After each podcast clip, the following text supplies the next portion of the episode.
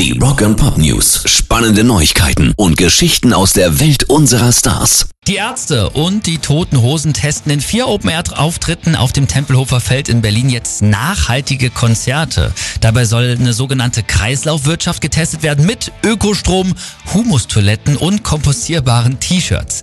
Wir wollen versuchen, uns bei unseren Veranstaltungen so klimapositiv und nachhaltig zu verhalten, wie wir es von der Bühne herab predigen und sind bereit dafür Opfer zu bringen und wissen, dass wir viel verlangen, wenn wir euch damit ins Boot holen. Aber ohne euch geht es nicht, haben die Ärzte dazu in einem Statement gesagt. Rock and Pop News. Warum brauchen Metallica eigentlich immer länger und länger für neue Alben? Zehn Studioalben in 40 Jahren, das sind vergleichsweise wenig und nach Adam Riese alle vier Jahre ein neues.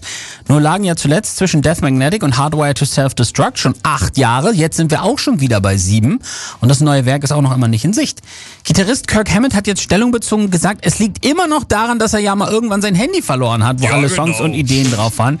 Also sorry, das ist mindestens drei Jahre her, eher vier. Die hatten zwei Jahre Corona, komplett Zeit zum Schreiben und Produzieren. Ich erwarte also spätestens nächstes Jahr Album Nummer 11. Rock and Pop News. Motley Crue kommen wohl nächstes Jahr nach Deutschland.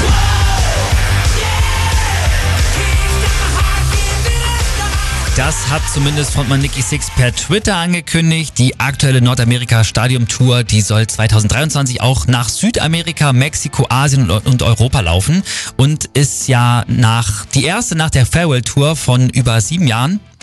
Die letzte war vor sieben Jahren und da dachten ja schon alle, Mensch, das war's ja jetzt mit Motley Crue, aber jetzt kommen sie zurück und vielleicht auch nochmal zu uns.